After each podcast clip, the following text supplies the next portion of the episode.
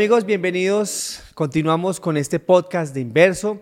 Qué gusto, qué placer que juntos podamos estudiar la Biblia a través de esta guía de estudio.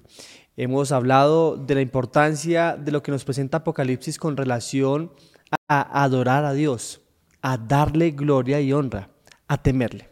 Hoy vamos a ver un tema eh, que es muy importante, que posiblemente quizás será un poco controversial, pero que es claro y se presenta en la Biblia, ¿verdad, Jonathan? Así es. Imposible tapar el sol con un dedo. Así es. Así que nos vamos a centrar en una ciudad llamada confusión. ¿De qué nos está hablando acá? Bueno, a ver, si comenzamos nosotros con ese tipo de interpretaciones, vamos a saber que hablamos de Babilonia directamente, ¿no? Sí. Una ciudad llamada Confusión. Pero vamos a desglosar precisamente la lección de esta semana, tiene tanto peso, eh, es con base a eso.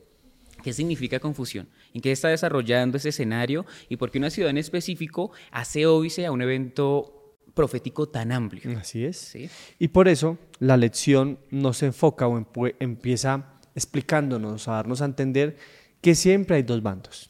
Se muestra una mujer en Apocalipsis 12 que está vestida del sol, que significa que es la gracia de Dios, pero también hay una mujer en Apocalipsis 17 que es el capítulo central de esta semana que nos habla de una mujer que está vestido de rojo escarlata.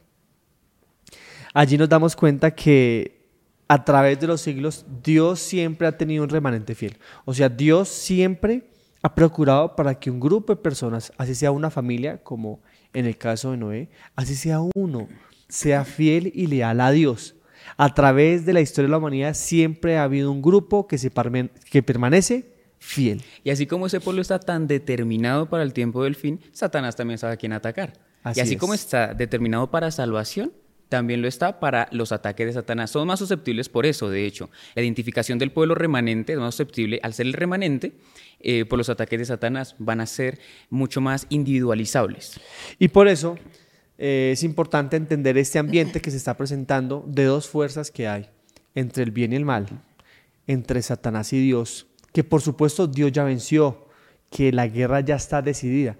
Pero como lo hablábamos en unas lecciones anteriores, Satanás está vencido, pero no está inactivo. Él está trabajando, como le decías tú, y está mirando la forma de engañar incluso aún a los escogidos.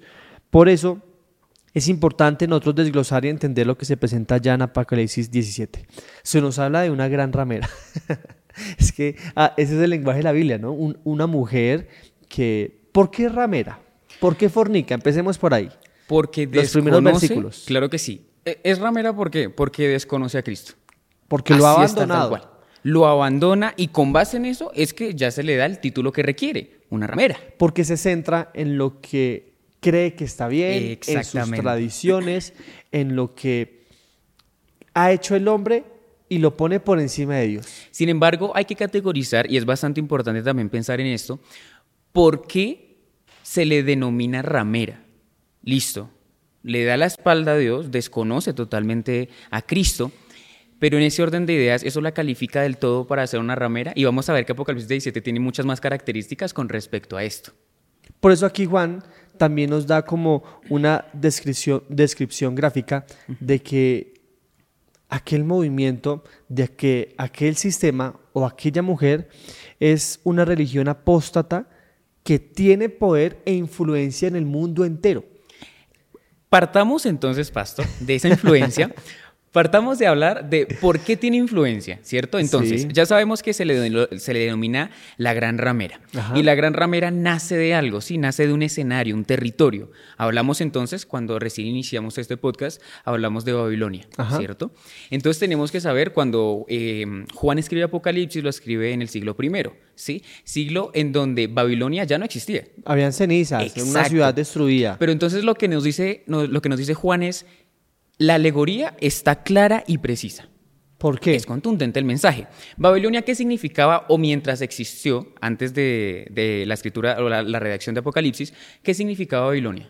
Cuando nosotros nos trasladamos a la historia de Génesis que se presenta allí, la Torre de Babel, nos damos cuenta que eh, los hombres querían hacer algo que superara a Dios. Así Ellos querían hacer esa torre no solo para estudiar los cielos del por qué fue el diluvio, sino para crear algo que superara a Dios.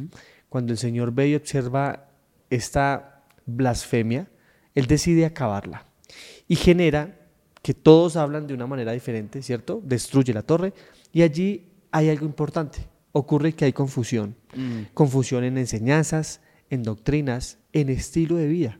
Así que Babilonia, la antigua, nos habla de confusión, de una... Eh, se me olvidó cómo es este concepto de algo que, parece verdad pero que es mentira. Esta palabra me corcha se me fue. Bueno, si me acuerdo ahorita lo nombro, pero se me fue por completo.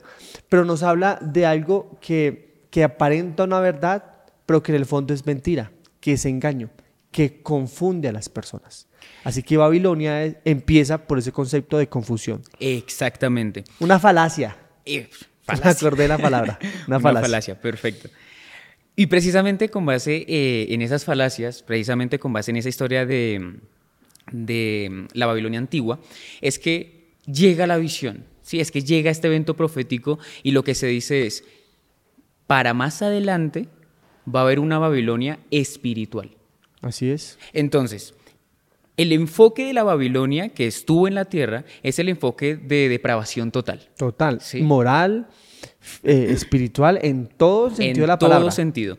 Entonces luego nos dice, y por eso es que hace la alegoría eh, Juan, en este punto ya no existía nada de Babilonia, según nosotros pudiésemos entender que mm, ya lo abominable de Babilonia había pasado, pero esto era únicamente el comienzo. ¿Sí? Y todo el mensaje de Apocalipsis 17 es lo que nos explica. ¿Qué significa esa confusión? ¿De dónde nace esa confusión? ¿Y por qué precisamente la Torre de Babel estaba construida en donde estaba Babilonia? Porque ese es el punto. En lo que es hoy Irak. exactamente. Y, también nos damos cuenta, como dice en capítulo 17, en el versículo 2, que aquella mujer, ¿cierto? Eh, había fornicado con los reyes de la tierra y con los moradores y los había, llevado, los había llenado de su embriaguez. Esta, este embriaguez, este vino que no es lícito, nos da a entender o es un símbolo de falsas enseñanzas, de falsas doctrinas, de prácticas inmorales que caracterizan a un tipo de sociedad, ¿cierto? Y ahora, yo creo que es práctico, pastor. Eh, en la sesión pasada, si en el podcast anterior hablábamos de lo importante de la adoración, que el, el, conflicto cósmico se basa en la adoración, ¿sí? Y eso está atacando Satanás. Centrado en el sábado. Exactamente.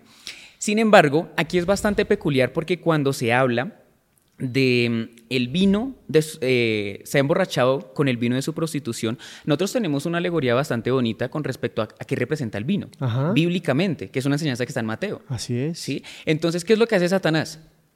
Lo santo lo profana. Así es, todo. Y entonces, todas las figuras santas que nos está trayendo la Biblia, lo que él coge, no, eso no significa eso. El vino, ¿cuándo significa la sangre de Cristo? No, Señor. El vino significa todo lo abominable que hace mi pueblo. ¿Sí? Hablando de Satanás. Y es importante entonces eh, interpretar Apocalipsis 17.2 porque nos dice los reyes del mundo se han entregado a la prostitución con ella. Y entonces está hablando de una mujer en específico que se prostituye con muchos reyes tenemos que ver la interpretación. ¿Quiénes son ah, estos reyes? No es literal. Exacto. son poderes que están en la tierra que, tienen una influencia. ¿Y poderes de qué tipo, pastor?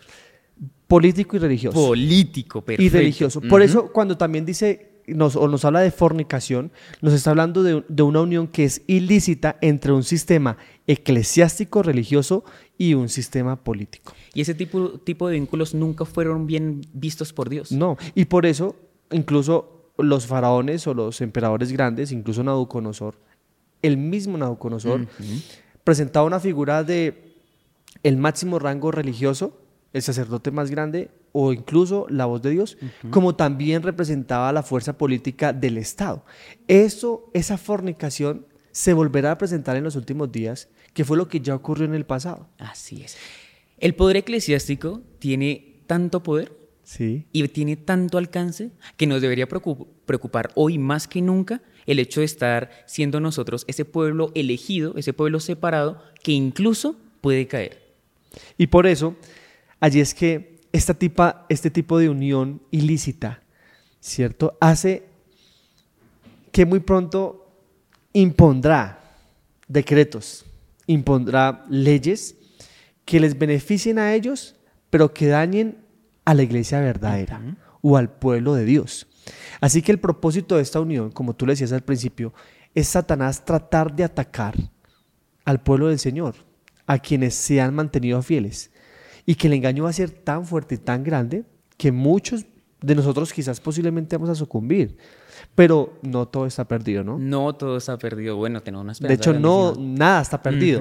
Nada está perdido. Pero muy bien, entonces ya descubrimos quién es la mujer. La mujer es, es Babilonia, Así es. es un sistema eclesiástico con un sistema que se une a nivel político. Una alianza. Una alianza que representa lo malo, lo inmoral, lo que no sigue a Dios, que siguen sus propias enseñanzas, sus propias doctrinas, que quieren hacer lo que ellos impongan por encima de lo que Dios estableció. Ahora es importante entender la mujer, ¿cierto? O esta ramera como se presenta allá, es Babilonia. ¿Qué es Babilonia? Ya sabemos que es confusión. Sí. ¿Qué más es Babilonia? Depravación total. ¿Quién nos presenta allí la lección? ¿Quién más nos dice? La Babilonia práctica, o sea, la Babilonia histórica que conocemos nosotros, son escenarios de depravación, son escenarios de muerte espiritual, escenarios en donde se sucumbe ante mm, los planes de Satanás. Eh, la esperanza se deja en, medio y es por eso que la historia de Daniel es muy bonita, Ajá. ¿sí? Porque aquí creo que muchos lo hemos eh, escuchado de la misma forma y es Daniel estuvo en Babilonia, pero Babilonia nunca estuvo en Daniel, Ajá. ¿sí? Eso es lo que nosotros tendríamos que empezar para el tiempo del fin. Tenemos la Babilonia física y tenemos la Babilonia espiritual. Espiritual. Interesante pensar, pastor, que para los tiempos del fin eh, habrán alianzas político-religiosas que trayendo a colación o, o- o teniendo como premisa general van a tener ese ímpetu de la Babilonia terrenal. Entonces, ¿qué es la Babilonia espiritual? La lección nos habla de un sistema religioso basado en enseñanzas humanas. Es decir, la tradición prima por lo revelado por Dios. Así es. ¿Cierto? Que se establecen ideas, se establecen leyes, tradiciones por encima de lo que ya está revelado en su santa palabra, de cómo el hombre debe vivir en armonía con Dios y con sus semejantes. Así que esta Babilonia, que es literal, que vimos, ¿cierto? Sí. Que en la Torre de Babel, Nabucodonosor y demás. Ahora todo lo que sucedía en ese momento, que hacían las cosas que eran contrarias a lo que Dios había propuesto, esa Babilonia espiritual cumple como ese mismo eh, papel o propósito en los, en los días del tiempo del fin. Claro que sí, porque precisamente la Babilonia espiritual son enseñanzas que la base no es bíblica. O sea, es una religión hecha por el hombre. por el hombre. Entonces, la religión, al no tener la base bíblica, que de hecho se identifica al, al cristianismo protestante, Ajá. que es lo que identifica Apocalipsis de ahí en adelante, eh, al no tener bases bíblicas, lo que hacemos nosotros es no confiar en Dios, sino confiar en el hombre que fundamentó eh, esas doctrinas. El linaje de White, precisamente en el conflicto de los siglos, sí indica que esas personas han sido bastante sabias, han sido bastante perspicaces porque construir este sistema requiere mucho trabajo. Y Pero, para que ¿sabes? nosotros confiemos en eso, o sea, para que las personas puedan caer en ese tipo de engaños, es que Satanás trabaja de una forma impresionante. Así es, es que Satanás es el que está detrás de todo. Porque para montar un sistema que perdure con el tiempo, Así es. se necesita años, siglos. Y- Solo una mente como la de Satanás puede lograr eso a través de muchos autores a través de la historia. Y Exactamente. que logra al final cometer su, su propósito. Y- Así que esa religión falsa se centra en desvirtuar la imagen de Dios. Es más, nosotros ni siquiera podríamos pensar en una mente humana. Es que únicamente una sabiduría que ha alcanzado los estándares celestiales puede tener ese tipo de, Así es. de ideas. Y de es que no hay engaño, otra forma. Y que perduren en el tiempo. Por eso, desvirtuar la imagen de Dios es el propósito al punto de hacerle creer a la humanidad que es posible comunicarnos con Dios a través de objetos. Así es. Porque la adoración, exacto, la adoración eso es lo que quiebra. El problema del gran conflicto, eh, en lo que versa esto, en lo que se centra, en es, es- es ese tipo de adoración en la que Satanás está diciendo, usted está pensando que está adorando a Dios, pero no lo está adorando, me está adorando a mí. Así es. Entonces, claro, él al fortalecer ese sistema nos hace pensar a nosotros que nos estamos acercando a Dios, cuando en realidad no nos estamos acercando a Dios. Y es por eso imprescindible, como lo hizo Salomón en su momento, pedirle sabiduría a Dios. Por eso, Apocalipsis nos, re- nos revela que eh, el escenario del gran conflicto se presentan dos religiones, o, perdón, dos sistemas de religión que están opuestos. Uno nos habla de una plena confianza y dependencia de Jesús y el otro nos habla de una plena confianza en la autoridad humana y en las tradiciones Así que el es. hombre ha propuesto. Esto va a generar un choque. Y ese choque es lo que lleva a la guerra cósmica que se presenta desde el cielo y que llega hasta el tiempo del fin de nuestros días de, la guerra entre el bien y el mal. Por eso, cuando Satanás desvirtúa la imagen de Dios, hace que los hombres eh, lleven su mente, su ser entero a adorar a algo que no es nada. Y es una violación directa al segundo mandamiento. ¿Por qué los grandes reinos en la historia de la humanidad cayeron? Por su idolatría, porque adoraban y le hablaban y, y ellos decían que las imágenes eran una representación de Dios. No hay nada que pueda representar a Dios. Por eso el mandamiento dice, no te hagas imagen ni ninguna semejanza de todo lo que está creado en el mundo. Porque no hay nada que pueda ni contener ni representar a Dios. Y esa Babilonia espiritual utiliza una religión basada en una adoración falsa que es directamente hacia las imágenes que no representan a Dios. Cuando uno extrae la historia de Babilonia, cuando uno ve a Nabucodonosor, hay que recordar la historia de, los amigos de Daniel. Sí. ¿sí? ¿Del foso? Claro. No, no, cuando tenían que adorar a la estatua. Del horno, del horno. Entonces se le dice, no, se tienen que inclinar. Hmm. Y entonces tenemos una llanura porque la Biblia es muy práctica. O sea, la, Biblia, la Biblia es algo muy bonito porque es que la Biblia se explica sola. Tú no tienes que tener unas... Gracias a Dios tenemos la luz menor, que es todo el espíritu de profecía, pero la luz mayor por sí sola pesa. Y es muy bonito. Entonces, cuando vemos este, esta cuestión, Nabucodonosor quería tener tanto eh, el poder en la tierra como hacer la arrepentación del poder celestial. Entonces, lo quiso conjugar y lo que, lo que realizó fue, todos se tienen que adorar. Y tres personitas ahí se puse en una llanura estaban de pie. ¿sí? Pero había, había algo más en juego, era la vida. Claro. Y hubo un decreto. Claro. Y mira, cuando Nabucodonosor mandó a llamar a todos, a mí me encanta Daniel. Yo no solo porque es el mejor nombre que yo conozco, sino por todo lo que implica lo que fue Daniel, quién hizo, qué hizo, por qué yo lo utilizó, bla, bla, bla. Nabucodonosor mandó a llamar a todos los gobernantes a los que él había conquistado. Dentro de esa gran multitud estaba el rey de Israel, el de Judá, los sacerdotes, los sumos sacerdotes.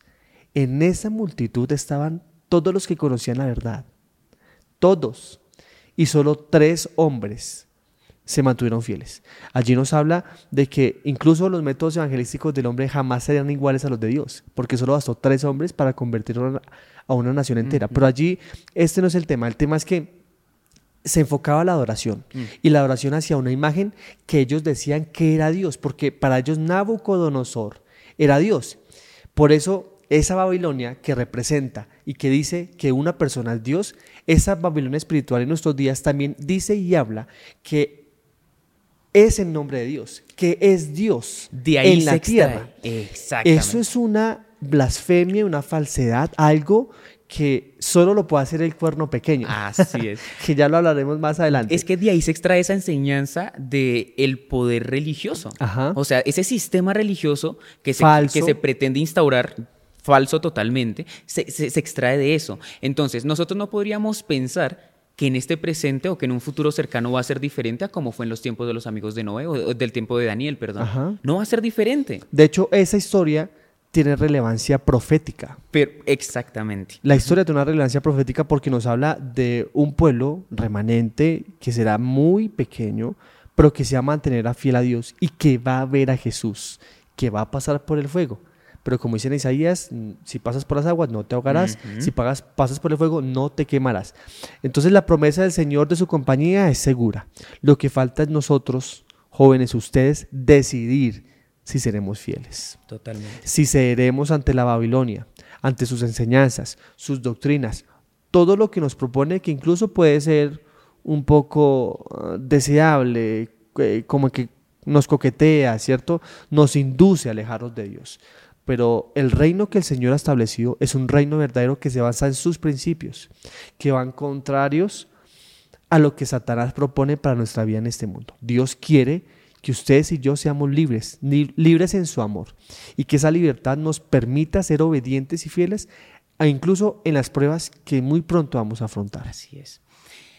A mí me gusta mucho hacer una analogía cuando estudiamos eventos proféticos, y es la historia de, los grandes profetas o, personas que se mantuvieron fieles a Dios. Precisamente cuando uno estudia la historia de Moisés, por ejemplo, tantas dificultades, tantas adversidades, eh, cuando él subió al monte, hablaba con Dios, eh, y hay algo que es muy bonito, porque uno tiene que tener esa gloria de Dios, que esto de lo, que hablábamos en unos capítulos anteriores, que todo el mensaje de Apocalipsis requiere gloria de Dios, ¿sí? Y cuando nosotros pasamos tiempo con Dios, cuando nosotros nos impregnamos de Él, y le pedimos sabiduría inicialmente, es que nosotros podemos discernir de los engaños de Satanás. Para estos tiempos finales, lo que nosotros le tenemos que pedir a Dios en esencia y con fervorosidad total es danos sabiduría para discernir entre lo que tú quieres que elijamos y en lo que Satanás nos está vendiendo. No todo lo que existe actualmente en la Babilonia espiritual es enorme. El alcance que tiene la Babilonia espiritual nos va a afectar a nosotros, a nuestros pastores, a nuestra iglesia. A todos. esto no es por sesgarlo, por eso la invitación es salgan de las ciudades. Tienen que irse, porque es que acá, conforme lo que pasó con Lot, mi bendición, le decía a Dios, mi bendición está contigo. El linaje de Guadian emplea esa historia de una forma impresionante. Mi bendición está contigo y con tu familia pero es que mi bendición no puede estar en ese lugar. Entonces Dios en este momento nos está diciendo, mi bendición está con ustedes, pero salgan de Babilonia. Por eso se nos presenta y Juan explica detalladamente qué es Babilonia, para que entendiendo lo que es, lo que significa, y que esa Babilonia eh, en nuestros tiempos presentes, que es una Babilonia espiritual, que es un sistema de Estado, iglesia, política, religión, unidos blasfemando el nombre de Dios, en ese momento, como tú dices, debemos salir. Quizás no ya. Hay mucho que hacer. Hay mucho que hacer en este momento. Hay muchas personas y jóvenes que necesitan saber de Dios. Cuando nosotros culminemos nuestra tarea, tarea en ese momento saldremos a hacerla en otras partes. Porque es que el concepto de salir de Babilonia no es simplemente irnos al monte y esperar, no, es irnos a otras partes lejanas a seguir predicando de que Cristo viene pronto y que muy pronto se terminará el tiempo de gracia. Así es. Así que el llamado es claro y contundente, salir de Babilonia. Incluso, tú lo decías, Daniel estaba en Babilonia, pero Babilonia no estaba en su corazón. Nosotros posiblemente estamos en Babilonia, pero que Babilonia no esté en nuestros corazones jóvenes. Y por eso para ir concluyendo, Apocalipsis 17 nos dice que la historia termina así. Pelearán contra el Cordero y el Cordero los vencerá, porque Él es el Señor de señores y Rey de reyes, y los que están con Él son llamados y elegidos y fieles. Esta es la combinación, que el Cordero va a vencer. La pregunta es, ¿queremos vencer con el Cordero? ¿Vamos a vencer y a estar de su lado. ¿Qué invitaciones haces a los jóvenes que nos están escuchando y viendo en este momento? Decidan por Cristo. La mejor decisión que podemos tener ahorita en esta Babilonia espiritual es decidir por Cristo. Las adversidades van a seguir persistiendo. Satanás va a seguir em, Engañando. engañándonos. Él va a estar encima de nosotros. Pero si nuestra decisión, tal como lo hizo Daniel, está de parte de Dios, nuestra victoria es segura. Y no les estoy diciendo que no van a haber dificultades, las habrán y con más ahínco todavía. Pero el confiar en Dios, el saber que su bonita disposición y su perfecta voluntad está con nosotros, hará que así en la cárcel o hasta que perdamos nuestra vida, Dios va a estar con nosotros. Y ese es el propósito de Dios en nuestra vida. Decidamos por Él. No hay mejor decisión y no hay mayor gratificación que elegir por quien ya eligió por nosotros. Así es, Jonathan, como tú lo has dicho, la palabra de Dios nos representa y nos muestra qué bando tomar. Nos ha mostrado que hay un sistema religioso que está en contra de Dios y que hace todo lo contrario a lo propuesto por Dios para seguir los planes de Satanás. ¿Qué bando vas a tomar? ¿Vas a escoger por Jesús? Gracias por estar con nosotros hasta este momento, ¿qué tal este estudio? No. La sacamos. Pero de aquí en adelante vienen unos todavía con más peso, así que no se pueden perder ninguno. Muchas gracias por estar con nosotros y Dios les bendiga, muchachos.